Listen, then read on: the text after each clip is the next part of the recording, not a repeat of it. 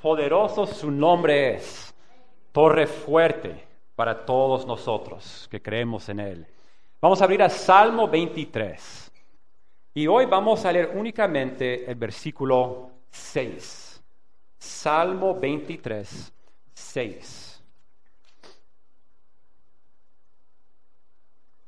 Dice así, ciertamente el bien y la misericordia me seguirán todos los días de mi vida, y en la casa de Jehová moraré por largos días. Ciertamente, hoy entonces el título es una sola palabra, ciertamente, ciertamente. Ahora, una pregunta para empezar nuestra meditación en esta palabra, ciertamente. ¿Qué es cierto y seguro en la vida? Pues la salud no es algo cierto en la vida. Una pandemia puede venir, puede irse, puede llegar otra pandemia. Me puedo enfermar, me pueden curar, me puede dar otra enfermedad. La salud no es cierta. Tampoco la paz, porque cualquier loco que quiere empezar una guerra puede hacerlo. Si tiene un ejército y suficiente sostén de sus generales y sus líderes. Es lo que hemos visto esta semana. La paz. En este mundo la paz terrenal no es algo cierto. ¿Qué es cierto? En inglés tenemos el dicho que en la, en la, vida solo hay dos cosas que son ciertas, la muerte y los impuestos.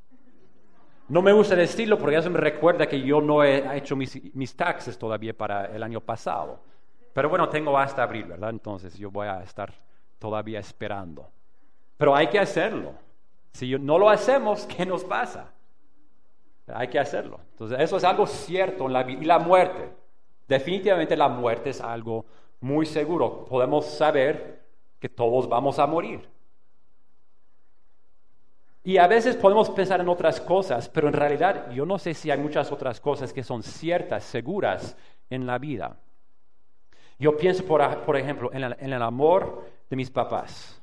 Eso es algo cierto para mí, pero no todos tienen padres. no todos han tenido una experiencia bonita con los padres.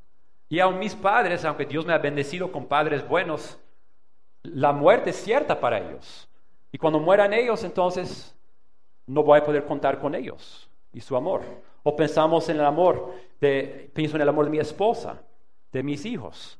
Pero igual, un día aquí en la tierra eso se va a acabar. Entonces, como ser humano, solo puedo estar seguro de que si voy a morir. ¡Wow! Qué, bendición en esta mañana lluviosa, llegar a la iglesia, y eso es lo que es cierto en la vida, la muerte. Pero no, hermanos. Vamos a ver esta palabra ciertamente y en un segundo les voy a preguntar también qué es cierto, no solo en la vida, sino en la vida cristiana. Pero primero la palabra ciertamente. ¿Qué significa esta palabra? Eh, significa que algo es cierto y quiero que vean algunos otros versículos conmigo. Si pueden ir a Isaías 45. Ciertamente es una palabra que los hebreos usaban para expresar certeza, que algo era seguro, que algo iba a pasar, algo se iba a realizar. Entonces, Isaías 45, 14.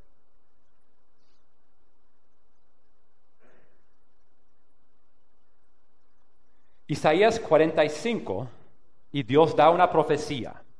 Y Dios dice, Isaías 45, 14, así dice Jehová, el trabajo de Egipto las mercaderías de Etiopía y los sabeos, hombres de elevada estatura, se pasarán a ti y serán tuyos.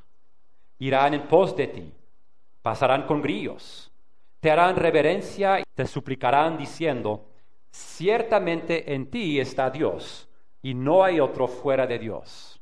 Pues aquí hay otra cosa cierta para nosotros, Dios es cierto. Ciertamente en ti está Dios y no hay otro fuera de Dios. Pero para entender esta expresión ciertamente, como hablaban los hebreos, vamos a ver otros ejemplos. Vamos a ver qué decían en griego para expresar la misma idea de ciertamente. Porque esta es una traducción simplemente del hebreo. Hay otra expresión que se usa en griego. Vamos a Mateo capítulo 5. Quiero que vean conmigo. Mateo capítulo 5.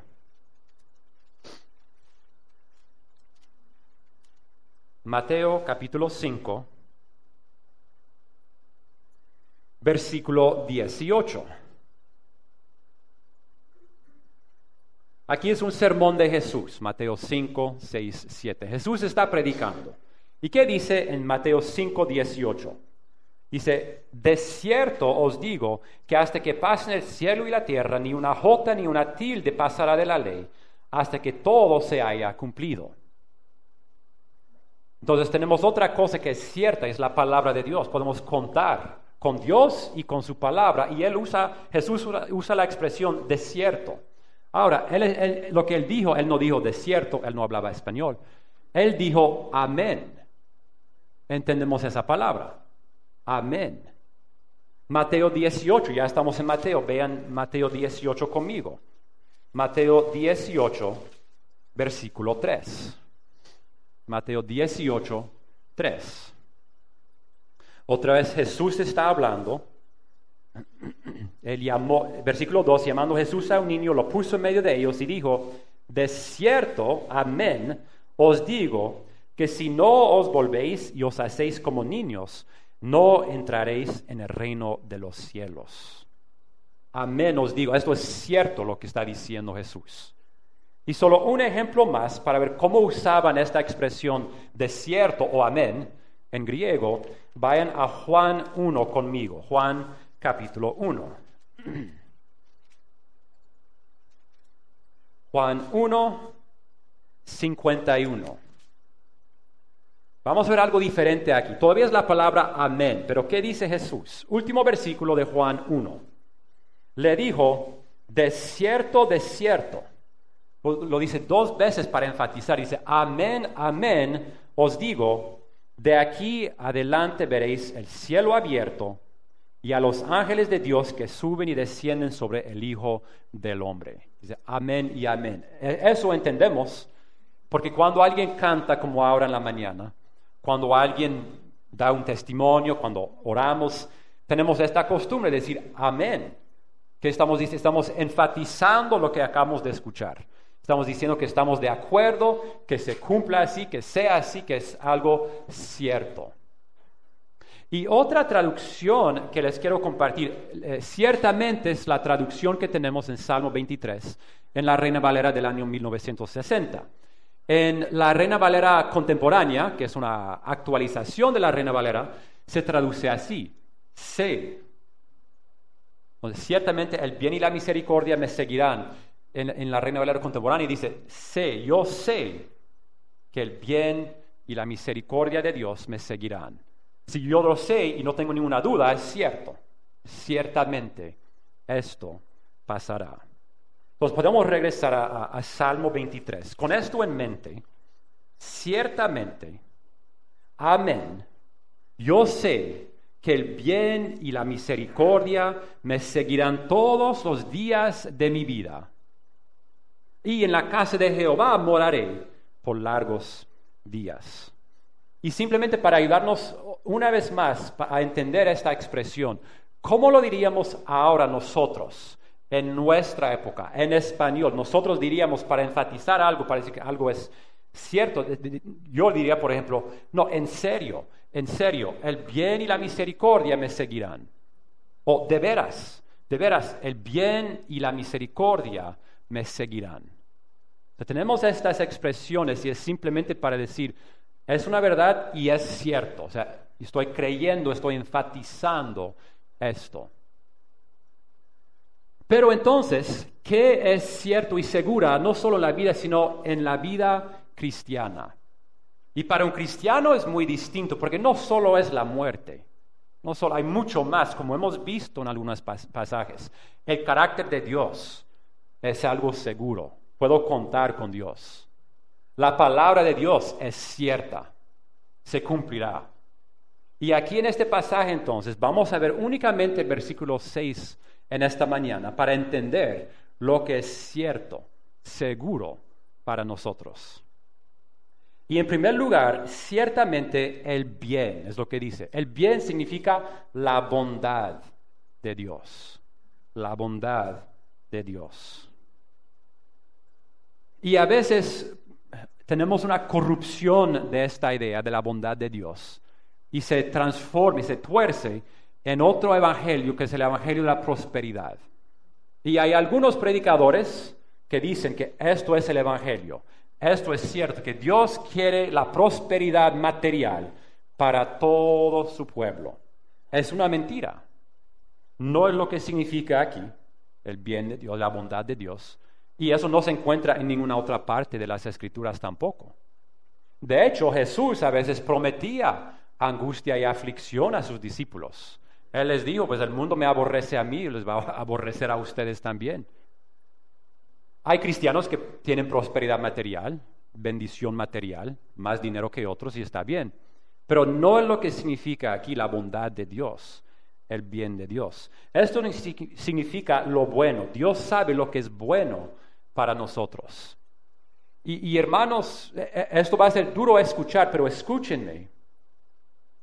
Lo que es bueno para cada uno no es necesariamente lo que Dios tiene para otros. Y eso en, nuestra carne tenemos dificultad en aceptar es, esa verdad.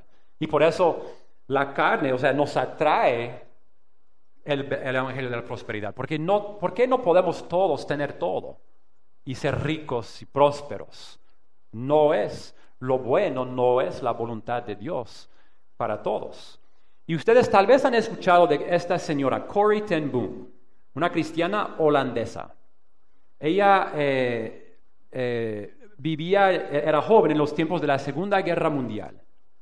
Y, entendemos que había mucha discriminación contra los judíos, mucho antisemitismo. Y ella, su padre sobre todo, pero ella trabajando con su padre en su casa en Holanda, ellos eh, ah, escondían judíos que habían escapado, que se, habían refugiado en Holanda de, Alemania, de los nazis. Pero eventualmente los descubrieron y a Corey y a su hermana las llevaron a un campo de concentración. Y sabemos todo esto por un libro que ella escribió y, se me olvidó fijarme. No sé si hay una traducción al español. Ella escribió The Hiding Place, el escondite en eh, inglés a lo mejor hay una traducción, pero ella cuenta, ella narra todo lo que vivieron en la, durante la eh, Segunda Guerra Mundial y la discriminación y, el campo de concentración, pero su enfoque es Dios. Es un, libro de testimonio de la bondad de Dios. Y nosotros humanamente pensamos, pero qué, ¿cómo es que Dios es bueno cuando hay guerra? ¿Cómo, cómo Puedo ver la bondad de Dios cuando se trata de la tortura y el homicidio de millones de judíos en campos de concentración. Les voy a leer una parte de su testimonio. Ella dijo, o ella dice, a menudo he escuchado a la gente decir, qué bueno es Dios. Oramos para que no lloviera por nuestro picnic en la iglesia y mira el clima encantador. Sí, Dios es bueno cuando envía buen tiempo. Pero Dios también fue bueno cuando permitió que mi hermana Betsy muriera de hambre ante mis ojos en un campo de concentración alemán. Dios fue bueno.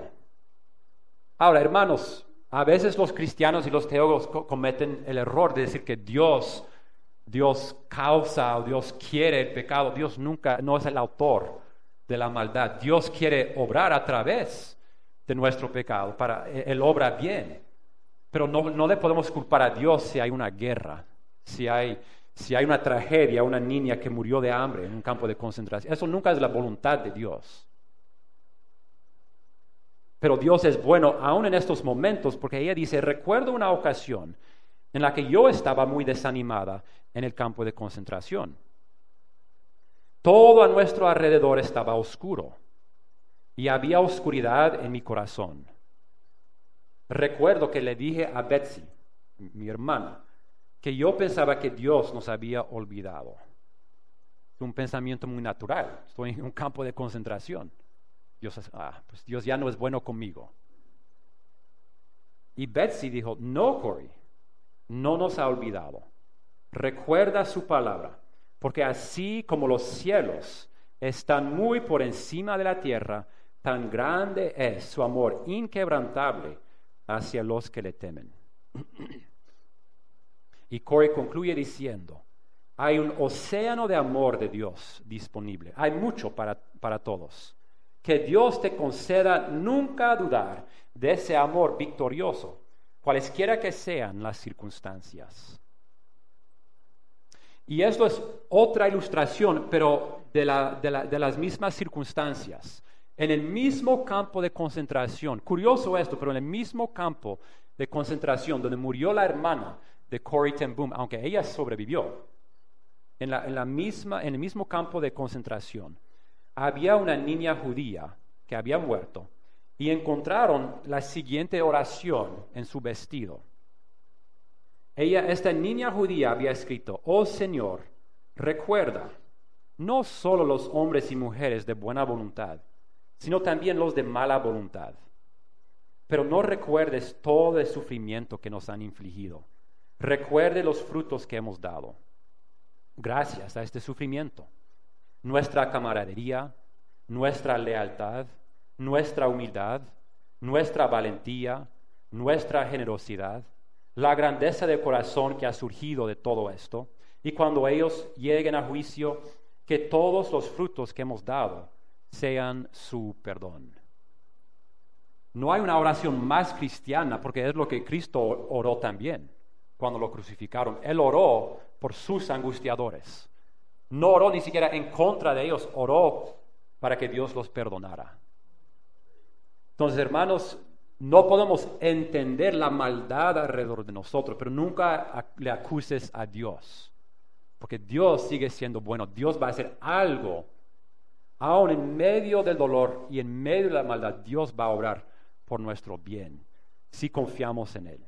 Entonces, en primer lugar, podemos decir que ciertamente la bondad de Dios, la bondad de Dios es algo cierto. En segundo lugar, el amor inagotable de Dios. Ahora, aquí eh, en mi versión dice la misericordia de Dios. Pero esta es una palabra muy difícil de, traducir. Y, entendemos, cada, cada idioma tiene sus expresiones. Y es difícil dar una interpretación o una traducción adecuada. Ahora, la misericordia es una buena traducción, no estoy diciendo que no. Pero ustedes entienden, ¿no? Cómo funciona la traducción, la interpretación. Por ejemplo, si la hermana Sharice está interpretando, o yo estoy interpretando, o el hermano Rafael está interpretando, vamos a transmitir el mensaje. Pero a veces vamos a usar palabras diferentes, porque es, es eso. Entonces, cuando tenemos traducciones de la Biblia, es muy interesante ver dos o tres a veces para entender todo lo que puede significar una palabra. Significa la misericordia de Dios, pero en la nueva traducción viviente dice el amor inagotable de Dios. Esta es la palabra Gesed. En el Nuevo Testamento tenemos el concepto de, de, la gracia de Dios, ¿verdad? Y también tenemos el concepto del amor de Dios, el agape. Hemos escuchado ese término. En el Antiguo Testamento tenemos otra palabra que incluye amor, incluye misericordia, incluye también la idea de lealtad, y entonces no hay una sola palabra, ni en inglés, ni en español, ni en chino, ni en otra, para, explicar lo que es esto. Pero si conocemos al carácter de Dios, gracia, amor en el Nuevo Testamento, también fidelidad, misericordia en el Antiguo Testamento, entonces entendemos un poco lo que es este amor inagotable. Vamos a, a Éxodo 34 para ver otro uso de la misma palabra. Éxodo 34. Dios habla con Moisés en este pasaje. Éxodo 34, 6 y 7. Éxodo 34, 6.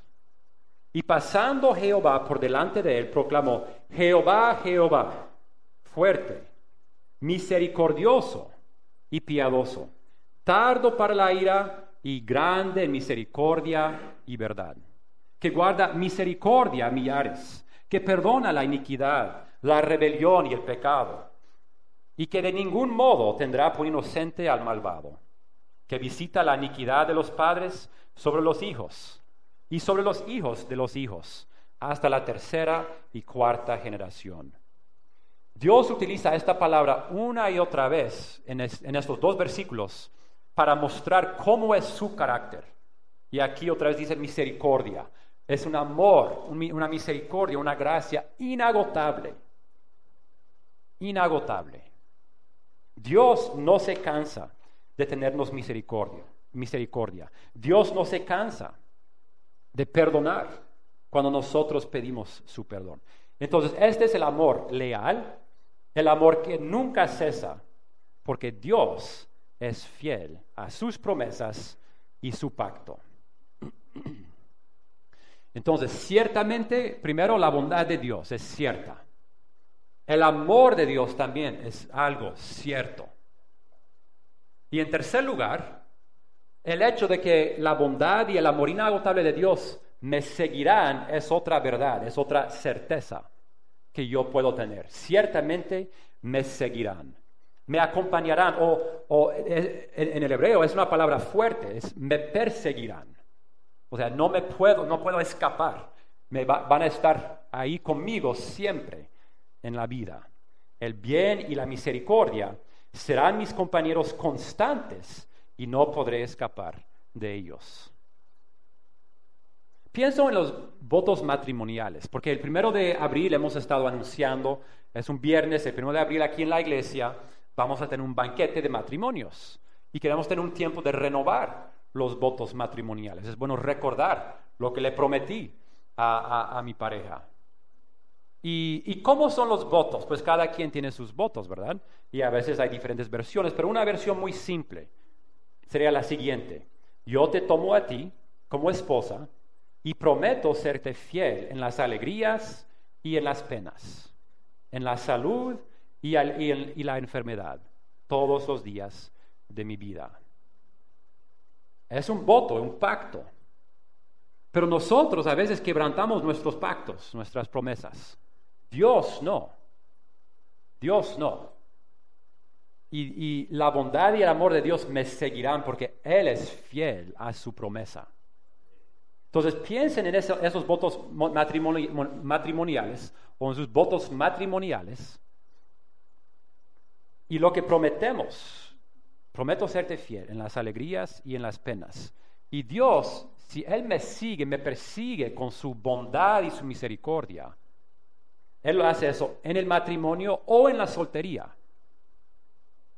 Dios hace eso en la abundancia y en la escasez con la riqueza y en la pobreza, como a veces también decimos en los votos matrimoniales, en las alegrías y en las penas, en el trabajo y en la jubilación, cuando ya no trabajo, y en la enfermedad y en la salud y en la vida y en la muerte, me seguirán el bien y la misericordia de Dios, o el bien y la compasión, me acabo de recordar, como cantamos, por la música cantamos el bien y la compasión, es otra traducción, otro sentido. Entonces, ciertamente, Dios y estos atributos de Dios me acompañarán, me perseguirán todos mis días. Y otra verdad es que esto será todos los días de mi vida. Ciertamente el bien y la misericordia me seguirán todos los días de mi vida. Renovamos votos matrimoniales porque a veces se, nos olvide ser fiel o ser amoroso o, nos cuesta en, las dificultades, en las pruebas. Eh, pero fue algo muy serio cuando, cuando hicimos votos matrimoniales. Algo muy serio. Y va a ser muy serio ahora también cuando eh, meditamos y, renovemos votos matrimoniales. Y hermanos, es el primero de abril, que es el Día de Inocentes aquí en Estados Unidos. Pero esto es cierto, ¿ok? Pueden contar con nosotros, pueden contar conmigo y con el pastor Ariel. Va a haber banquete el primero de abril a las 7 de la tarde. Pero todos los días de mi vida, ¿quién de nosotros es leal y fiel todos los días de su vida? A su pareja, a su familia Nunca somos perfectamente fieles a nadie. Pero Dios, sí, todos los días de mi vida. ¿Cuáles son todos los días de mi vida? Es hoy y mañana. Y no mañana como nosotros decimos mañana. Ah, sí, mañana te llamo. No, eso no quiere decir que mañana, lunes, el 28 de febrero, yo le voy a llamar. Es un día de estos le llamo. Es lo que significa cuando yo lo digo.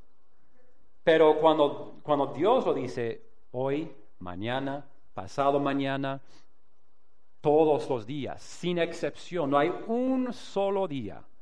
Entonces, ciertamente, todos los días de mi vida. Y es interesante porque nosotros desperdiciamos el tiempo. No tomamos muy en serio el tiempo a veces. Cuando estamos apurados, cuando hay una urgencia, sí. Pero si no, pues a veces no pensamos en el tiempo, andamos desperdiciando el tiempo, pero Dios no desperdicia ni un solo minuto de su tiempo.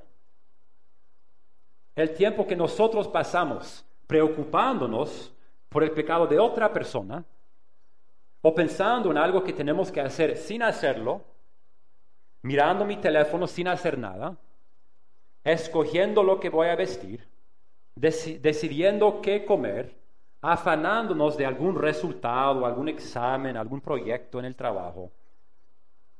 Y todo, todo eso es importante, pero nosotros a veces en estas actividades desperdiciamos el tiempo, pero Dios usa todo su tiempo con precisión y eficiencia. Y por eso no nos faltará en ningún momento, en ningún día, su bien y su misericordia. Y el último punto aquí, todo esto es cierto. Y viviré con el Señor por siempre. O en la casa de Jehová moraré por largos días. Y aquí, eh, como, como leemos aquí, es mejor la traducción por largos días. Lo que está diciendo David está hablando sobre todo de esta vida. Entonces es un poco como el versículo 4, cuando habla del valle de sombra de muerte, en realidad solo está diciendo un valle muy oscuro. Pero podemos pensar, ok, ¿cuál es el valle más oscuro? Es la muerte. Pues es una aplicación legítima y por eso tenemos la traducción en valle, valle de sombra de muerte.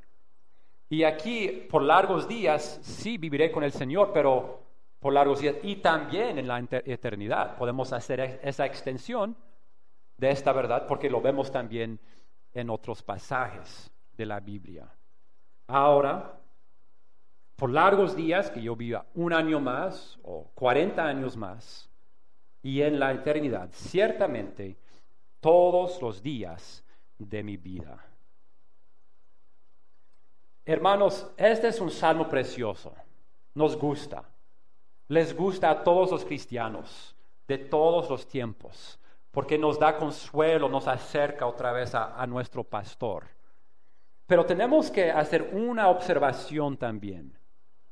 Se trata de una oveja, David, que tiene mucho pecado y muchas pruebas en su vida, conocemos su historia. Pero él se ha rendido a su pastor. Él está decidido que él va a seguir a Jehová. Si es un pecador y tiene pecados feos, horribles en su pasado, pero se ha rendido,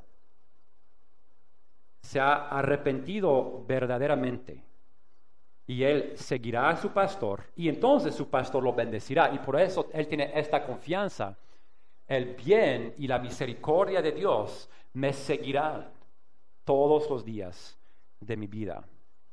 Pero no supongamos que este versículo, este salmo, es una promesa bonita para todos. Porque para aplicarlo a mi vida yo tengo que rendirme como, como David. Mencioné esta mañana que Dios resiste a los soberbios. La resistencia de Dios, eso no, no suena como gracia. Eso no es amor en sí, eso no es misericordia. Ahora, si Dios resiste mi pecado, es misericordioso porque esa resistencia es para empujarme hacia Dios, para empujarme a arrepentimiento. Tiene su función la disciplina de Dios. Pero usted y yo, no, no cuente, no, no, no piense, ah, sí, la bondad de Dios y el amor inagotable de Dios me seguirán simplemente porque leí este versículo. Porque la misericordia de Dios y la bondad de Dios, escuchen bien, hay condiciones. Hay condiciones. Y si no me creen, vayan a Salmo 25. Tal vez está en la misma página o la siguiente página. Vamos a ver otro salmo para entender. Salmo 23 es un salmo muy bonito. Pero hay que entender que es la expresión de una oveja rendida, sumisa a su pastor.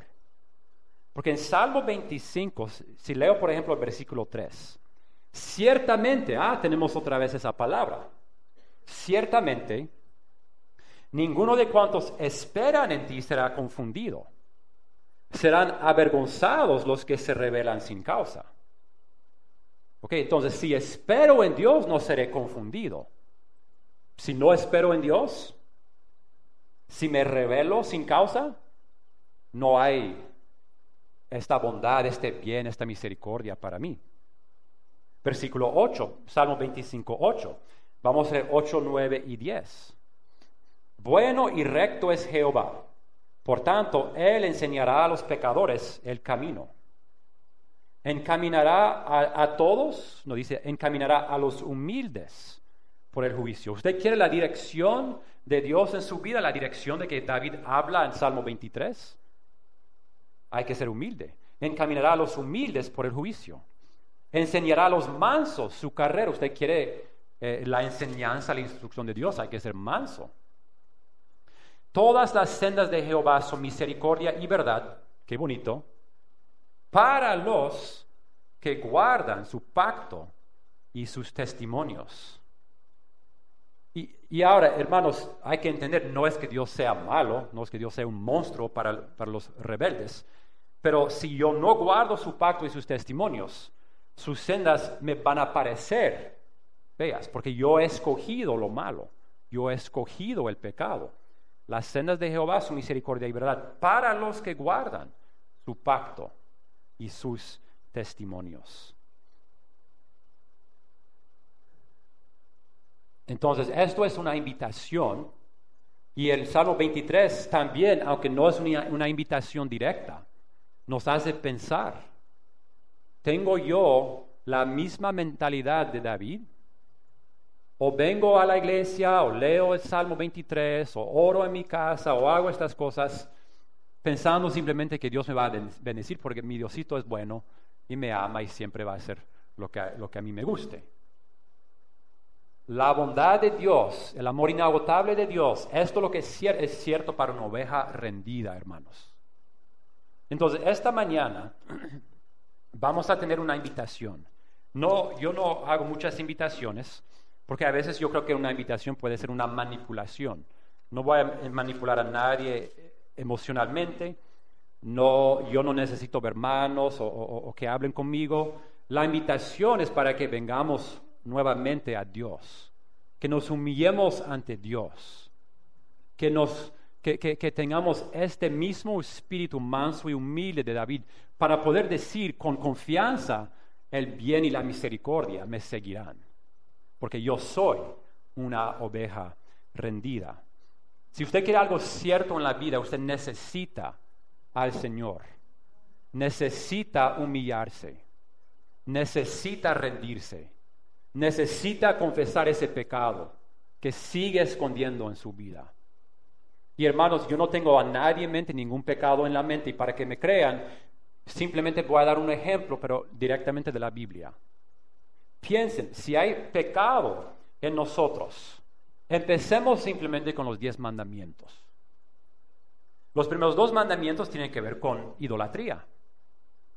Ahora, probablemente no hay un ídolo, un Dios en sí en nuestra vida, pero entendemos que lo que toma el lugar de Dios, lo que nos quita el amor de Dios, es un ídolo. El nombre de Dios. Cantamos esta mañana del, nombre de Dios. Es majestuoso, es poderoso, es hermoso, pero a veces tomamos el nombre de Dios y el día del Señor los tomamos en vano y no glorificamos a Dios. Estos son los diez mandamientos, hermanos. Honra a tu padre y a tu madre. Y, este mandamiento no es solo para los niños, esto es para todos. En el Nuevo Testamento tenemos el mandamiento para niños, obedezcan. Aquí dice simplemente honra. Yo tengo que honrar a mi padre y a mi madre todos los días de mi vida. Ya no les obedezco, pero les puedo honrar. Y si no lo hago, es una ofensa a Dios. No matarás. ¿Usted tiene odio en su corazón para alguna otra persona? No cometerás adulterio. Hay adulterio, lujuria, pensamientos inicuos en nuestro corazón. No hurtarás. No hablarás contra tu prójimo falso testimonio. Hay falso testimonio, mentiras en nuestros corazones, en nuestra boca. No codiciarás. Hay codicia en el medio nuestro. Hermanos, queremos salir con gozo, queremos estar seguros de algo bonito, no solo la muerte.